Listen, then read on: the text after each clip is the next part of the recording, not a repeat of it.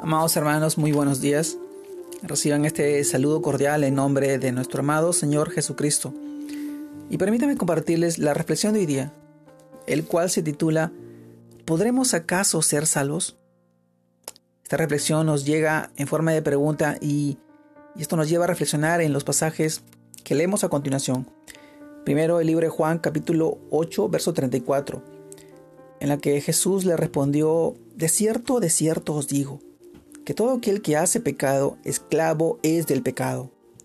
Juan capítulo 8, verso 34. También leemos Isaías capítulo 64, verso 5. Saliste al encuentro del que con, que con alegría hacía justicia, de los que se acordaban de ti en tus caminos. He aquí tú te enojaste porque pecamos, en los pecados hemos perseverado. Por largo tiempo, ¿podremos acaso ser salvos? Isaías capítulo 64, verso 5. También leemos el pasaje de Lucas capítulo 4, verso 18 y 19, en la cual nos dice, el Espíritu del Señor está sobre mí, por cuanto me ha ungido para dar buenas nuevas a los pobres. Me ha enviado a sanar a los quebrantados de corazón, a pregonar libertad a los cautivos y vista a los ciegos, y poner en libertad a los oprimidos, a predicar el año agradable del Señor. Lucas capítulo 4, verso 18 y 19. Amados hermanos, el título de hoy día, ¿podremos acaso ser salvos? Esto nos lleva a reflexionar en esta pregunta, y es que el pecado es el problema esencial de todo hombre. Si observamos nuestros conflictos, dificultades, enfermedades, derivan de una forma u otra del pecado, ya sea propio o de otros de manera u otra nos afecta a todos. Y para esto vino Jesús, para liberar a los cautivos, romper las cadenas, liberar a los presos. Si liberamos del pecado que nos coloca en la prisión de la cual ningún hombre puede salir por sí mismo. Amado hermano, estas son cosas, estas son las buenas noticias que Cristo vino a pregonar.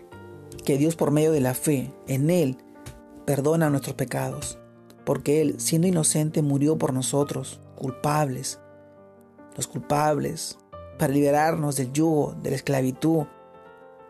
Pero es necesario acercarse a la cruz, cambiar nuestra forma de pensar. A esto se refiere el arrepentimiento, dejar de pensar que ya no tenemos arreglo, o que nada ni nadie nos puede cambiar. Jesús sí puede. Por esta razón nos envió a muchos a anunciar la buena noticia, esta buena noticia, el Evangelio, y que se predicase en su nombre, en el arrepentimiento y el perdón de pecados, en todas las naciones, comenzando desde Jerusalén. Esto lo encontramos en el libro de Lucas, también capítulo 24, verso 47. Amado hermano, ahora yo te pregunto, ¿qué vas a hacer tú frente a esta buena noticia, esta buena nueva? ¿Tú puedes quedar como un simple lector u oyente pasivo? ¿O puedes tomar para ti este regalo de su gracia y amor. Y entonces, ¿podremos acaso ser salvos? ¿Acaso seremos salvos?